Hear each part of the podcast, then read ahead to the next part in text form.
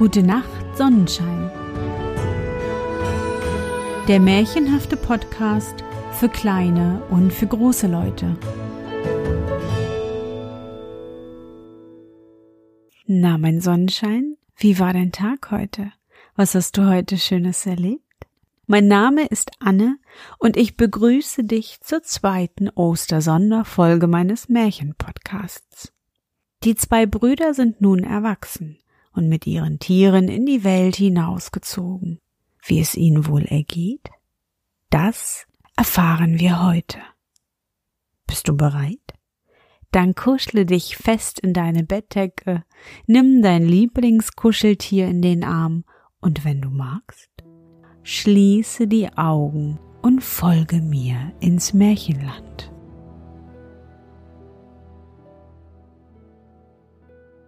Der Jüngste aber kam mit seinen Tieren in eine Stadt, die war ganz mit schwarzem Flor überzogen.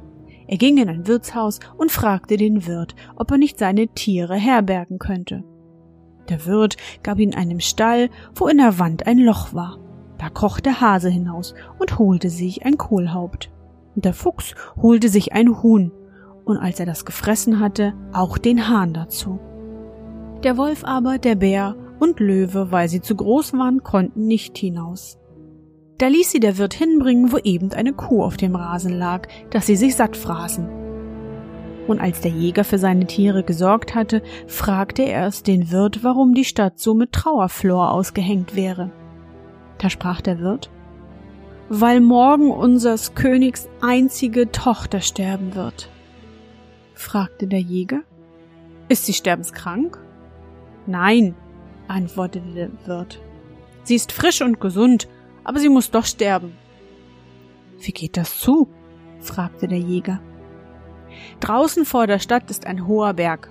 Darauf wohnt ein Drache, der muss alle Jahre eine reine Jungfrau haben, sonst verwüstet er das ganze Land. Nun sind schon alle Jungfrauen hingegeben und es ist niemand mehr übrig als die Königstochter. Dennoch ist keine Gnade, sie muss ihm überliefert werden, und das soll morgen geschehen sprach der Jäger. Warum wird der Drache nicht getötet? Ach, antwortete der Wirt, so viele Ritter haben's versucht, aber allesamt ihr Leben eingebüßt. Der König hat dem, der den Drachen besiegt, seine Tochter zur Frau versprochen, und er soll auch nach seinem Tode das Reich erben. Der Jäger sagte dazu weiter nichts, aber am anderen Morgen nahm er seine Tiere und stieg mit ihnen auf den Drachenberg. Da stand oben eine kleine Kirche, und auf dem Altar standen drei gefüllte Becher, und dabei war die Schrift Wer die Becher austrinkt, wird der stärkste Mann auf Erden und wird das Schwert führen, das vor der Türschwelle vergraben liegt. Der Jäger trank da nicht raus, ging hinaus und suchte das Schwert in der Erde, vermochte es aber nicht von der Stelle zu bewegen. Da ging er hin und trank die Becher aus und war nun stark genug, das Schwert aufzunehmen und seine Hand konnte es ganz leicht führen. Als die Stunde kam, wo die Jungfrau dem Drache sollte ausgeliefert werden, begleiteten sie der König, der Marschall und die Hofleute hinaus.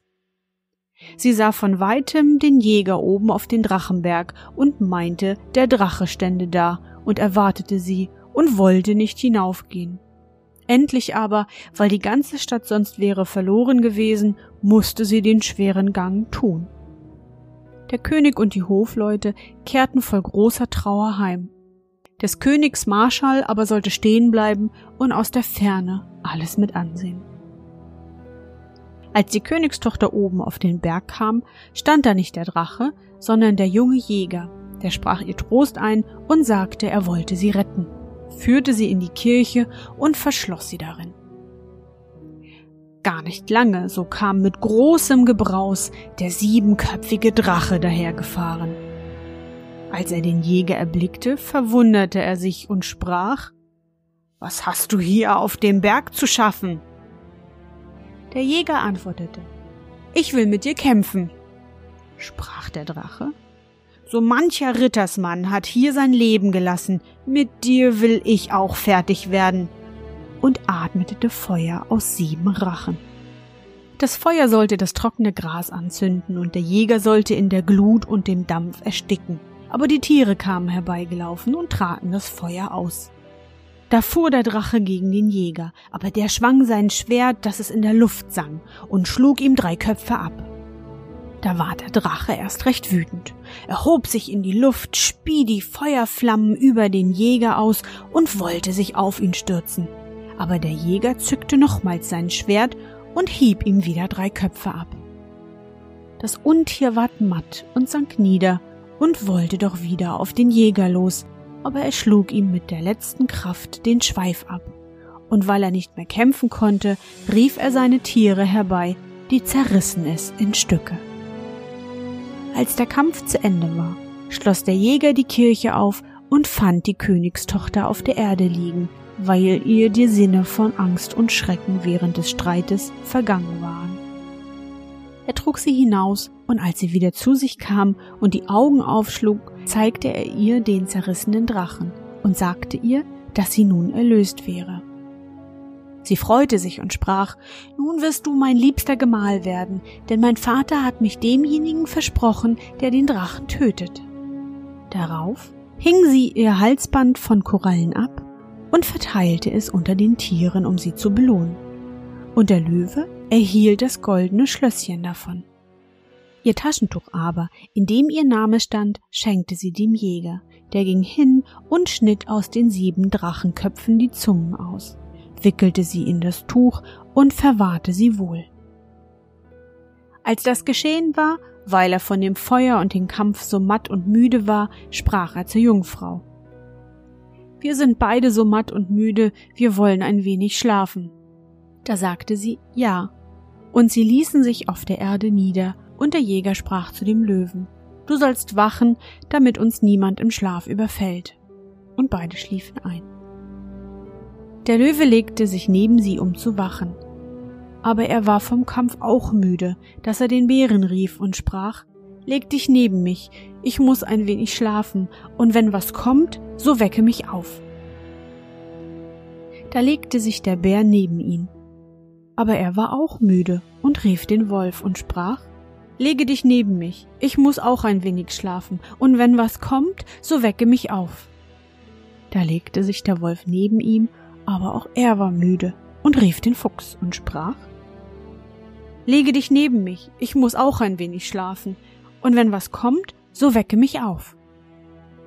Da legte sich der Fuchs neben ihn, aber auch er war müde und rief den Hasen und sprach Lege dich neben mich, ich muss auch ein wenig schlafen, und wenn was kommt, so wecke mich auf.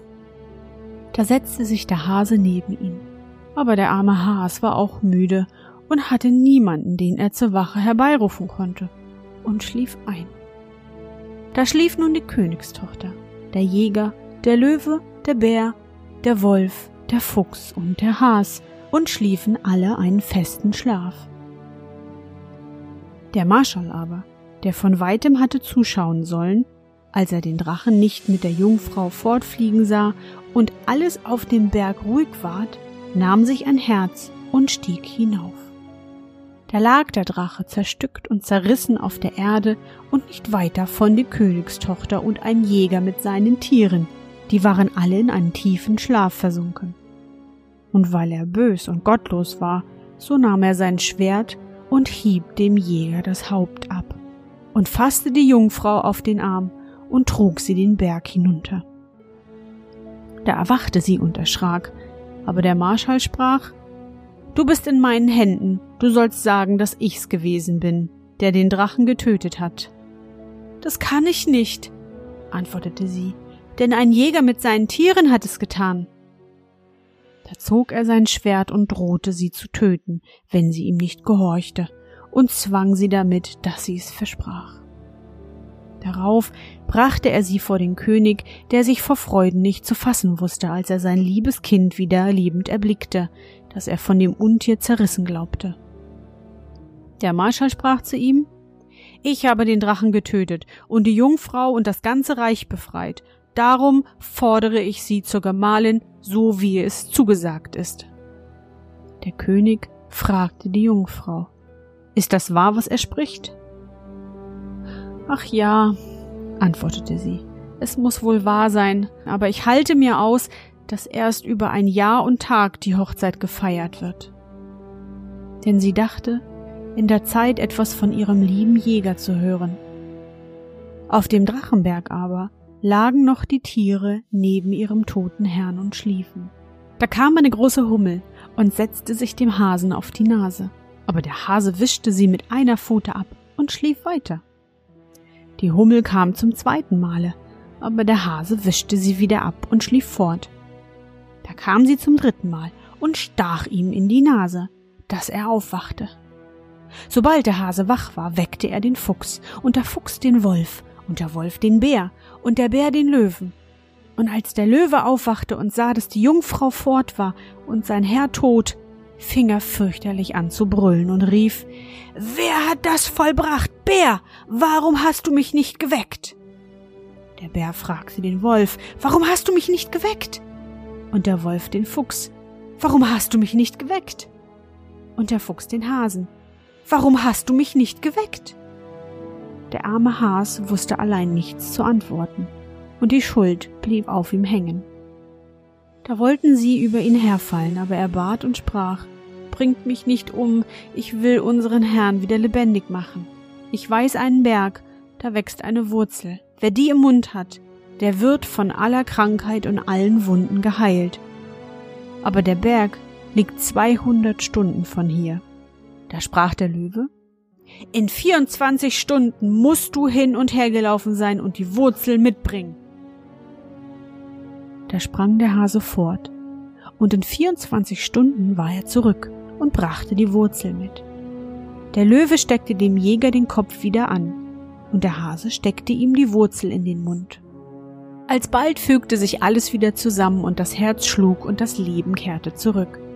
Da erwachte der Jäger und erschrak, als er die Jungfrau nicht mehr sah, und dachte, sie ist wohl fortgegangen, während ich schlief, um mich loszuwerden. Der Löwe hatte in der großen Eile seinen Herrn den Kopf verkehrt aufgesetzt. Der aber merkte es nicht bei seinen traurigen Gedanken an die Königstochter. Erst zu Mittag, als er etwas essen wollte, da sah er, dass ihm der Kopf nach dem Rücken zustand, konnte es nicht begreifen und fragte die Tiere, was ihm im Schlaf widerfahren wäre. Da erzählte ihm der Löwe, dass sie auch aus Müdigkeit eingeschlafen wären, und beim Erwachen hätten sie ihn tot gefunden mit abgeschlagenem Haupte.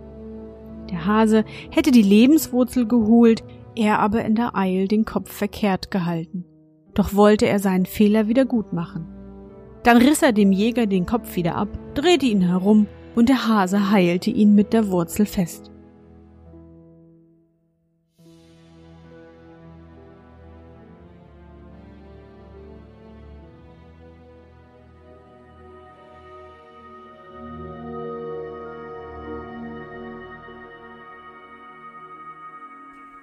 Na Sonnenschein, bist du noch wach? Das war der zweite Teil vom Märchen von den zwei Brüdern. Ich glaube, das war heute unsere erste Begegnung mit einem Drachen.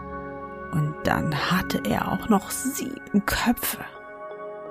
Wie gut, dass der Jäger ihn mit Hilfe seiner Tiere besiegen konnte.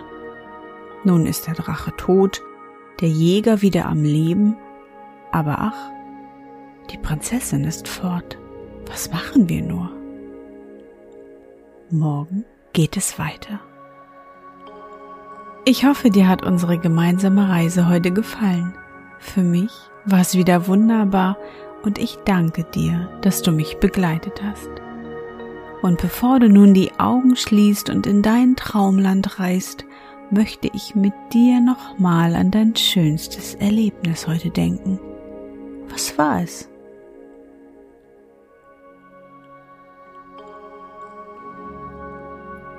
Ich war heute am Strand spazieren und habe Steine und Muscheln gesammelt. Und du? Versuch dich daran zu erinnern.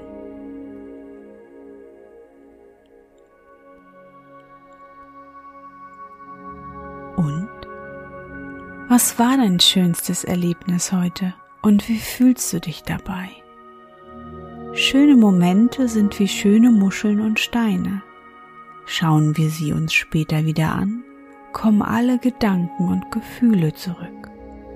Manchmal können wir uns sogar an den Geruch oder an den Geschmack wieder erinnern.